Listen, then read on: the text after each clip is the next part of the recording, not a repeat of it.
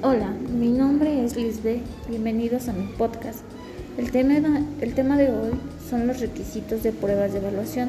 Tenemos como los requisitos la validez, la objetividad, la discriminación, la integridad. Eh, las pruebas se tienen que medir con precisión por el rasgo característico que éstas pueden medir.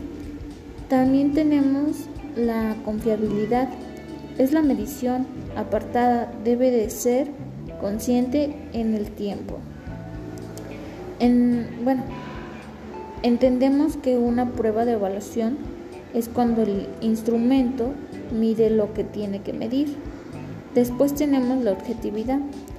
Es la medición que no debe afectarse por las variables externas con el criterio de evaluar. También tenemos la discriminación. Esta prueba debe de permitir cubrir los objetivos entre los que saben y no saben. Después tenemos la integridad.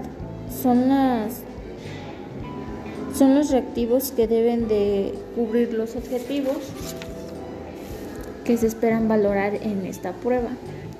También tenemos también tenemos que tener la facilidad es elaborar la administración y manejo de la prueba que debe de ser sencilla. También tenemos el objetivo, la objetiva de la prueba, la evaluación que puede ser